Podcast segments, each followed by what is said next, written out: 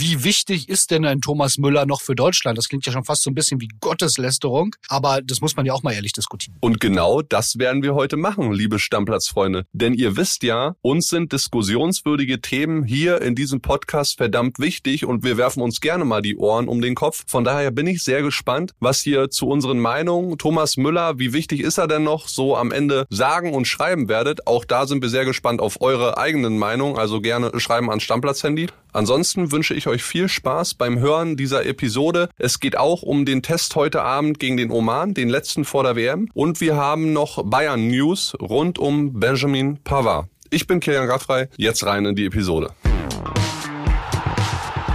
Stammplatz.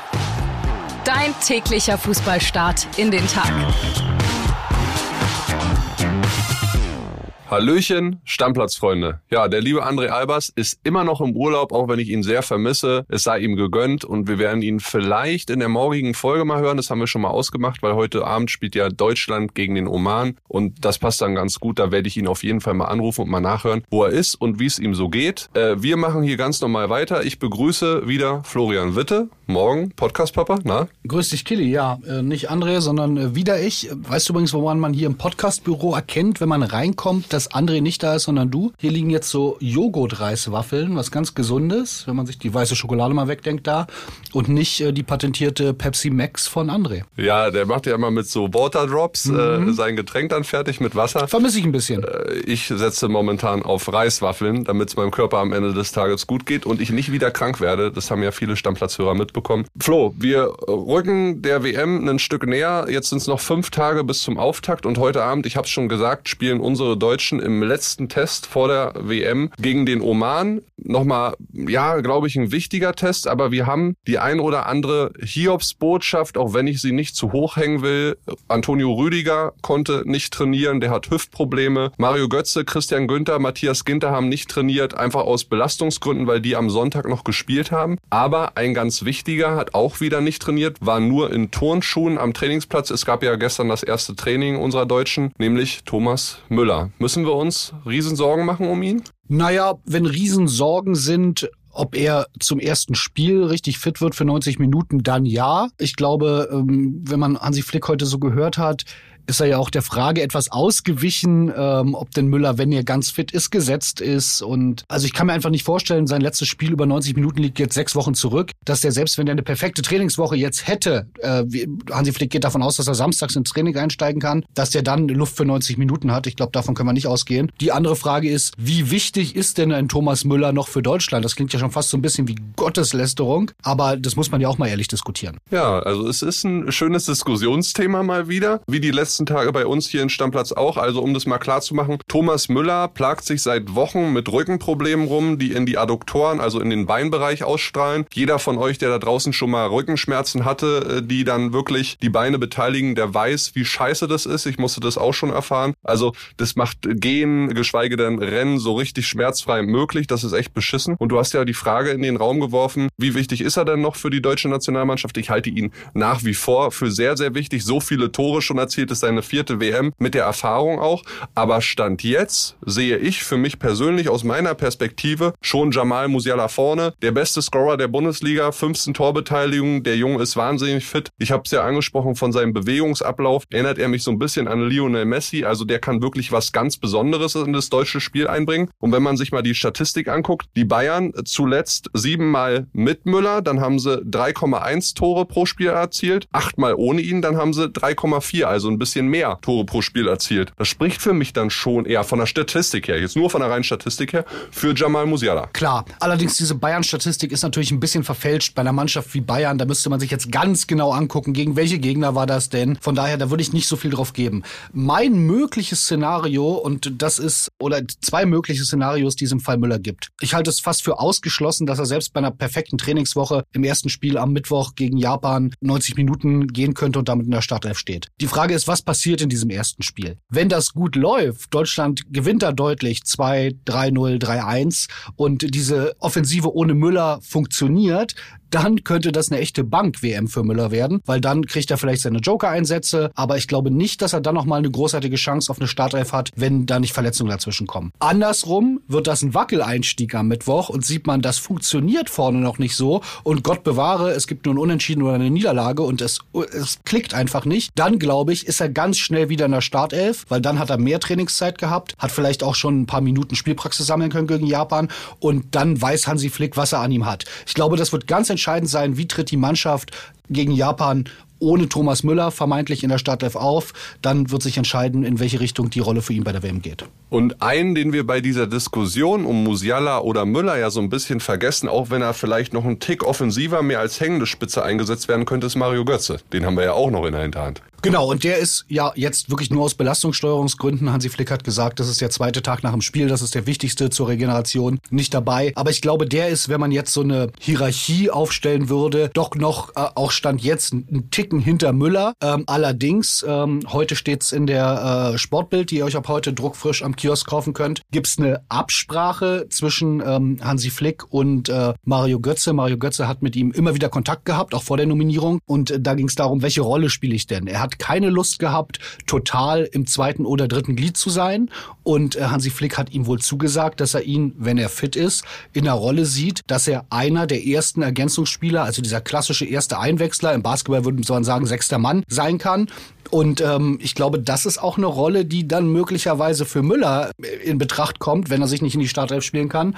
Und dann heißt es Müller oder Götze von der Bank als erster Einwechsler. Und da sage ich mal so, wenn das unser deutsches Problem ist oder unser größtes deutsches Problem, dann ähm, könnte es eine ganz gute WM werden. Ja, für mich ist das auch eine Frage, wie viel jugendlichen Leichtsinn, so will ich es formulieren, traut sich Hansi Flick. Er hat jetzt Mats Hummels zu Hause gelassen, hat dafür einen Arme Bella Kotschap mitgenommen, hat gesagt, das ist so mehr auf die Zukunft ausgerichtet. Das gleiche kann natürlich für eine Startelf-Position pro Jamal Musiala und gegen Thomas Müller und Mario Götze jetzt erstmal gelten. Aber eins äh, ist klar und das hat Hansi Flick gestern auch auf Nachfrage eines unserer Reporter gesagt. Auf den Positionen vorne haben wir sehr gute Qualität. Es geht darum, was die Spieler anbieten. Wenn sie ihre Top-Performance zeigen, wird es sehr, sehr schwer zu entscheiden.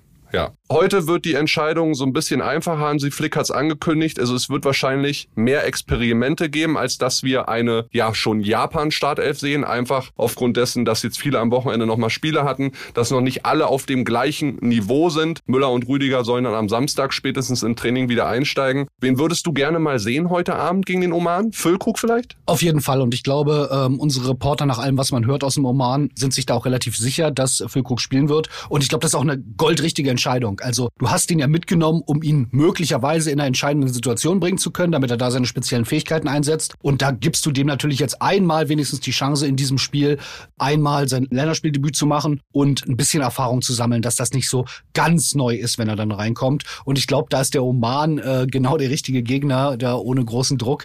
Denn bei allem Respekt, meldet euch mal hier bei uns, äh, schreibt den Jungs mal aufs Handy, ob ihr auch nur einen Spieler vom Oman kennt. Also äh, den Kollegen, der den kennt, den würde ich dann gerne mal treffen. Der ist wahrscheinlich ein größerer Fußballfreak als André Albers. Spaß beiseite, das ist natürlich eine Mannschaft, dieses ein richtiger Aufbaugegner, einfach jetzt mal um Abläufe reinzubekommen. Und da würde ich mich schon freuen, wenn ich äh, Fülle da vorne drin sehe. Ja, äh, wer kennt von euch jemanden aus dem Oman? Und die Einheimischen vom Oman, die scheinen nicht mal Hansi Flick zu kennen. Äh, die haben nämlich gestern ihn mit Christian Günther verwechselt und haben Christian Günther mit Coach angesprochen. Also das war auch sehr suffisant zu sehen. Apropos Christian Günther, Flo, heute Abend, ich würde mir wünschen, dass wir auf den Außenverteidigerpositionen jeweils eine Hälfte links vielleicht Ginter sehen, vielleicht Günther, vielleicht auch David Raum sehen können und auf der rechten Seite gerne Jonas Hofmann und dann auch Lukas Klostermann, weil da haben wir alle die Nominierung nicht so richtig verstanden, weil er seit dem ersten Bundesligaspieltag nicht mehr gespielt hat. Also da kann man echt mal ausloten, wie fit sind alle und was äh, können sie einbringen ins deutsche Spiel. Genau, ich glaube gerade auf der Rechtsverteidigerposition, da, da wird Hansi Flick einiges ausprobieren.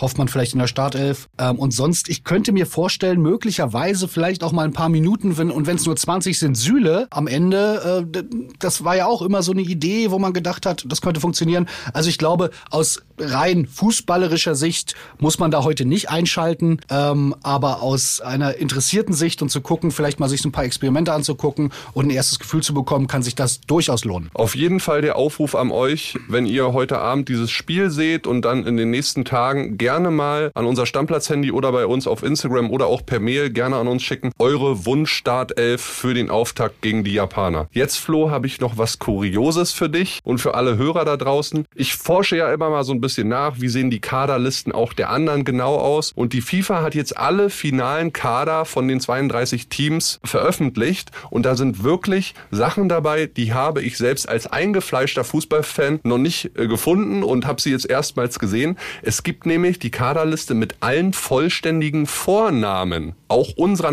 Nationalspieler. Und da sind so einige Namen dabei wie Manuel Peter Neuer, wie Josua Walter Kimmich, wie Serge David Gnabry, wie Karim David Adeyemi, wie Nico Cedric Schlotterbeck oder Leroy Assis Sané. Seid ehrlich, Leute. Wusstet ihr davon? Also der ein oder andere zweite Vorname von unseren Jungs, Jan Thilo äh, Kehra ist zum Beispiel auch dabei, ist doch sehr interessant. Ja, absolut. Ich habe auch äh, herzlich gelacht, obwohl man natürlich über Namen nicht lachen sollte. Ich darf das, erzähle ich gleich. Aber ähm, mein Favorit ist ja Joshua Walter Kimmich. Äh, und wenn ich Marketingmensch beim DFB wäre oder bei Adidas, ich würde sofort so eine Second Collection drucken mit den äh, zweiten Namen hinten drauf, also Joshua Walter oder Manuel Peter. Ich glaube, das hätte echtes Kultpotenzial und könnte sich verkaufen. Warum ich äh, über Namen lachen darf, über zweite Namen ist, ich habe selbst einen zweiten und dritten Namen, der nicht ganz so üblich ist. Und für mich war es damals ein Horror auf Klassenfahrten oder Fahrten mit dem Sportverein, wenn es dann auch noch mal über die Grenze ging zu einem Basketballturnier nach Dänemark oder irgendwas. Damals musste man noch einen Ausweis dabei haben und dann im Reisebus die Ausweise raus und jemand ist der Ausweis in die Hand gefallen. Da war das Gelächter groß, von daher bin ich da leidgeprüft. Ich werde euch nicht verraten, wie mein zweiter und dritter Name ist. Wer ihn rausfindet, ähm, überlege ich mir, ob es eine kleine Belohnung gibt. Aber ansonsten viel Spaß beim Suchen. Äh, ich wollte nur rechtfertigen, dass ich herzlich lachen darf über diese Namen. Ich kenne sie, Flo. Ich werde sie jetzt hier nicht droppen. Mir geht es ähnlich. Genau die gleichen Sorgen hatte ich früher auch in der Schule. Im Klassenbuch stand das überall drin und jeder Schüler hat da mal reingeguckt. Und dann war immer die Frage, was, Kirjan? Du heißt eigentlich Hans Kirjan? Ja, sogar mit Bindestrich. Und es gibt eine geile Geschichte. Wir waren beim Dresdner Christstollenschwimmen. Ich war ja über 15 Jahre lang Leistungssportler mit Sportschule, allem drum und dran. Und da war ich in der fünften Klasse und meine Mutti war mit dabei. Und die hat dann äh, kurz vor Weihnachten da in der Jugendherberge zu Dresden dann gerufen, weil ich war als kleiner Junge nicht unbedingt so interessiert am Essen, habe immer sehr wenig gegessen und dann sagte sie durch den ganzen Raum in der Mensa, Mensch Hansi, ist doch meine Wurst. Ja, schöne Geschichte. Ja, und ab da an war ich Hans oder Hansi und es steht auf allen Schwimmer-T-Shirts vom Frühjahr natürlich so drauf. Irgendwann habe ich mich dran gewöhnt, äh, ist aber cool, dass ich heute den Spitznamen Kili habe und damit bin ich auch sehr zufrieden. Und wehe, Stammplatz-Community, ihr schreibt jetzt morgen aufs Handy irgendwie Hansi und so, dann raste ich hier aus. So Flo, WM, mal kurz einen Haken hinten dran. Wir müssen noch mal kurz über einen Bayern-Star reden, nämlich Benjamin Pavard. Der hat in der Gazzetta dello Sport äh, ja ein bemerkenswertes Interview, was seine Zukunft angeht, gesagt. Er kann sich durchaus vorstellen, sich für neue Projekte zu begeistern. Allerdings nur als zentraler Innenverteidiger. Das hatte er schon in den letzten äh, Wochen und Monaten mehrfach angekündigt. Er scheint auch so ein bisschen sauer zu sein, dass die Bayern De Licht verpflichtet haben und ihm so ein bisschen die Chance verwehrt wurde, äh, nach innen zu gehen. Sein Vertrag läuft nur noch bis 2024 im Sommer. Und wenn wir mal daran denken, dass du jetzt noch wirklich zwei, maximal drei Transferperioden hast, wo du mit dem Jungen richtig Geld machen kannst. Der ist 35 Millionen wert. Chelsea war schon mal interessiert. Dann frage ich mich doch, äh, Zukunft in München für Pavard eher nicht, obwohl er für mich einer der ja, besten, konstantesten Bayern-Spieler der letzten Jahre ist. Man unterschätzt es so ein bisschen. Man unterschätzt das total. Er hat ja vor ein paar Tagen schon mal in, einer, in der Auslandspresse gesprochen und hat auch so durch die Blume gesagt, er war jetzt in München länger, hat sich total wohlgefühlt, viele Erfolge gefeiert, aber könnte sich jetzt auch, wäre auch mal bereit für ein neues Projekt. Ja, Projekt dann vielleicht die Umschreibung für höher dotierten Vertrag und größere Rolle. Und da haben wir schon äh, mal nachgeguckt und der hat, glaube ich, 14 Spiele äh, dieses Jahr gemacht. Also der war dieses Jahr de facto Stammspieler. Jetzt muss man sehen, wenn bei Bayern in der Abwehr alle da sind, wird das wahrscheinlich nicht sein. Und ich glaube, das ist auch so ein bisschen der Hintergedanke, den er hat. Ähm, Zumindest nicht als zentraler Innenverteidiger. Rechts scheint er doch gesetzt zu sein für mich. Genau, aber das kann sich ja da auch, aber äh, auf seiner Lieblingsposition, und wir hatten das ja vor ein paar Tagen irgendwie so, äh, Rechtsverteidiger, irgendwie scheint das, vielleicht kann mir das jemand, äh, der sich mit Fußball äh, auf dem Platz richtig gut auskennt, mal erklären, immer so unbeliebt. Kein, kein äh, Sechser möchte auf rechts wechseln, die Innenverteidiger stellen sich immer so ein bisschen an, wollen lieber innen spielen. Und genau, da, ähm, also man merkt schon, und wenn da jemand zwei so Interviews innerhalb weniger Tage gibt, ich glaube, das ist ein deutliches Zeichen. Und Brazzo hat ja nun bewiesen, dass er ein guter Geschäftsmann auch ist. Und ich kann mir vorstellen, dass da natürlich jetzt noch nicht im, im Winter, aber dass da in der nächsten Sommertransferperiode möglicherweise wirklich der Abschied bevorsteht, wenn da ein gutes Angebot kommt. Und wenn sich Stanisic gut entwickelt, dann haben sie ja auch ein ja, Rechtsverteidiger Zukunft aktuell schon im Kader. Genau, perspektivisch kann man darauf auf jeden Fall aufbauen und das wäre jetzt nicht der aller dollste Verlust, vor allem wenn man noch ein bisschen Kasse machen kann. Gut, Flo, dann sind wir am Ende dieser Folge. Ich habe noch einen Aufruf für alle Leute da draußen, speziell die ersten zehn unseres Bundesliga-Tippspiels. Also am liebsten hätte ich natürlich den ersten oder zweiten oder dritten, aber meldet euch mal bei mir gerne auf dem Stammplatz-Handy oder bei mir auf meinem Instagram-Account, weil ich möchte gerne für Sonntag, kurz bevor das erste Spiel der WM losgeht, eine Spezialfolge machen, nämlich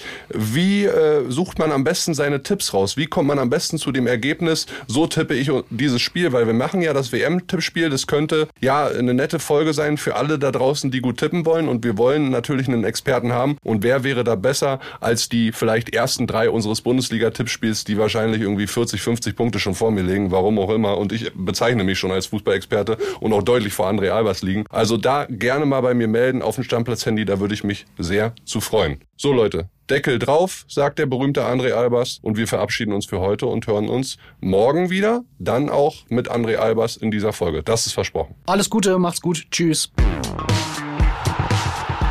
Stammplatz. Dein täglicher Fußballstart in den Tag.